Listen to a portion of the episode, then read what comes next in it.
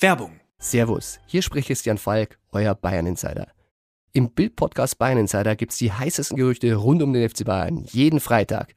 Kommt mit und ich nehme euch hinter die Kulissen des Rekordmeisters. Werbung Ende. Das Bild News Update.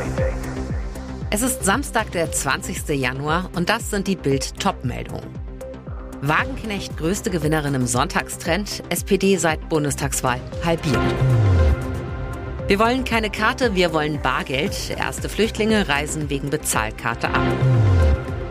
Starke Geste an Eriksson. Klopp bietet Todkrankentrainer seinen Job an. Wagenknecht größte Gewinnerin im Sonntagstrend, SPD seit Bundestagswahl halbiert. Die Ampel zerstritten, der Kanzler angeschlagen, die SPD am Boden. Die Sozialdemokraten fallen in der Wählergunst auf den tiefsten Wert seit vier Jahren. Nur noch 13 Prozent würden laut Meinungsforschungsinstitut INSA für den BAMS Sonntagstrend die Partei von Kanzler Olaf Scholz wählen. Nur noch halb so viele wie beim glorreichen Wahlsieg im September 2021. Gleich auf mit der Kanzlerpartei liegen jetzt wieder die Grünen mit 13 Prozent. Weit enteilt in der Sonntagsfrage sind CDU, CSU mit 30 Prozent und die AfD mit 22 Prozent. Größter Gewinner?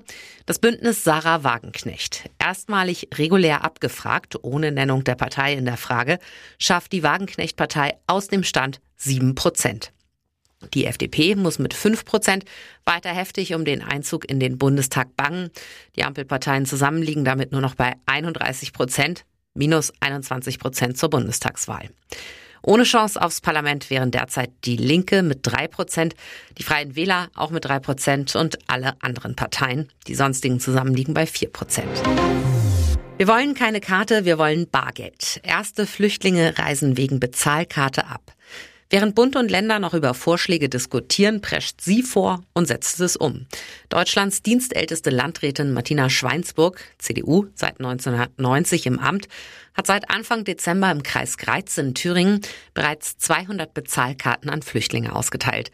Bis Monatsende sollen alle 740 eine haben. Mehrere Kreise und Bundesländer haben sich nach Bildinformationen bereits bei ihr erkundigt, wie sie nachziehen können, denn die Maßnahme zeigt Wirkung. Das Ziel? Flüchtlinge sollen nicht mehr mit Geld vom Staat abtauchen. Nur wenn sie persönlich zur Aufladung erscheinen, wird aufgeladen. Das ist keine unzumutbare Einschränkung. Das Gesetz verpflichtet sie, sich in den ersten drei Monaten nur in dem Kreis aufzuhalten, in den sie zugewiesen wurden, so Schweinsburg. Immer mehr Flüchtlinge reisen ab. Die zuständige Chefin für Flüchtlingsbetreuung Dagmar Pöhlern zu Bild. Die meisten akzeptieren die Umstellung und sind froh, dass sie überhaupt etwas bekommen. Aber bereits im Dezember haben 15 Flüchtlinge gesagt, wir wollen keine Karte, wir wollen Bargeld und sind kurz darauf abgereist. Nach Bildinformationen stieg diese Zahl der Abgereisten seit Einführung der Karte bis Mitte Januar auf ein Vielfaches. Starke Geste an Eriksson. Klopp bietet todkranken Trainer seinen Job an. King Klopp. Unser wichtigster Vertreter in England zeigt sich mal wieder von seiner besten Seite. Diesmal bot er nicht weniger als seinen Job als Liverpool-Trainer an, wenn auch nur für einen Tag. Tragischer Hintergrund, Ex-England-Nationaltrainer Sven-Göran Eriksson hat unheilbar Krebs im Endstadium und einen großen unerfüllten Fußballtraum. Wie der Schwede gerade verriet, wollte er seine gesamte Karriere über Premier League Traditionsclub FC Liverpool trainieren. Doch daraus wurde nichts. Bis jetzt. Jürgen Klopp. Ich hörte zum ersten Mal von seiner Bewunderung oder Liebe für Liverpool und dass er sein ganzes Leben lang ein Fan war. Und weiter. Er ist absolut willkommen, hierher zu kommen. Und er kann auf meinem Platz in meinem Büro sitzen und einen Tag lang meine Arbeit machen, wenn er will. Deutschland taut auf, Montag schon bis 13 Grad. Nochmal kurz bibbern, dann ist der Winter erstmal vorbei. Jetzt wird es nass und stürmisch. Diplom-Meteorologe Dominik Jung von Wetter.net zu Bild. Wir tauen wieder auf. Nach dem Wintermonster kommt jetzt das Sturmmonster. Am Montag wird es stürmisch, mildes und nasses Westwetter. Bis Donnerstag gibt es jeden Tag Sturmböen, an der See orkanartige Böen und Regen. An der Nordsee am Montag und Mittwoch auch noch Sturmflut. Deutschland gelangt unter den Einfluss eines mächtigen Tiefdruckkomplexes vom Atlantik. Heißt, am Montag steigen die Temperaturen im Westen und Nordwesten wohl schon auf 10 bis 13 Grad. Im Südosten bleibt es mit Temperaturen um 5 Grad noch etwas kühler. Es bleibt auf jeden Fall bis zum Ende der Woche mild und windig. Der Schnee dürfte im Flachland spätestens Dienstag Geschichte sein. Ob und wann danach der Winter nochmal nach Deutschland zurückkommt, ist derzeit unklar. Und jetzt weitere wichtige Meldungen des Tages vom Bild Newsdesk. Schlechte Nachrichten für Pizza-Fans bei Kaufland. Kunden müssen sich auf eine eingeschränkte Produktauswahl einstellen. Denn zwischen Kaufland und Lebensmittelhersteller Dr. Oetker knallte es beim Streit um höhere Preise. Die Folge? Kaufland schmeißt einige Dr. Oetker Produkte aus den Regalen. Eine Kaufland-Sprecherin sagte Bild, wir können bestätigen, dass wir in allen Ländern, in denen Kaufland vertreten ist, unsere Zusammenarbeit mit Dr. Oetker deutlich eingeschränkt haben. Ebenfalls vom Verkaufsverbot betroffen die Dr. Oetker-Tochter Koppenrad und Wiese. Vorerst bleiben aber Dr. Oetker Müslis und Puddingpulver im Kaufland-Sortiment. Aber auch bei anderen Supermarktketten fehlen ganze Produktpaletten einzelner Hersteller. Grund für die ausgedünnten Sortimente sind insbesondere Preiskämpfe. Das berichtete zuerst die Kreiszeitung. Schuld für das Fehlen von Flugobst und Gemüse bei Lidl sind laut dem Discounter die hohen CO2-Emissionen der Produkte aus Übersee. Bei Edeka, Kaufland und Co. sind die leeren Regale jedoch durch Auseinandersetzungen mit den Herstellern zu erklären. Zuletzt immer wieder an den Schlagzeilen der Preiskampf mit den Konzernen Mars und Kellogg's. Viele Supermärkte wollen Preiserhöhungen nicht mittragen. RTL-Moderator Günther Jauch sprach im Rahmen der großen Trauerfeier für Franz Beckenbauer über seinen Kontakt zum Fußballkaiser. Als der offizielle Teil in der Allianz Arena vorbei war, erklärte Jauch im Gespräch mit Florian König und Lothar Matthäus, ich habe immer versucht, den Kontakt zu halten. Ich habe ihm immer zum Geburtstag geschrieben. Der TV-Star erzählte, jetzt zu Weihnachten kam noch die Karte mit den Unterschriften aller Kinder und natürlich ihm. Und weiter, da hast du aber schon gemerkt, dass er nicht mehr selbst unterschreiben konnte. Da wusste ich, dass es ihm nicht mehr zu gut ging. Beckenbauer war vor einer Woche im Alter von 78 Jahren gestorben. Während der Trauerfeier wurde das Lebenswerk des Kaisers gewürdigt, der bis zum viel zu frühen Tod seines Sohnes Stefan 2015 und den danach von Krankheit geprägten letzten Lebensjahren als Glückskind galt.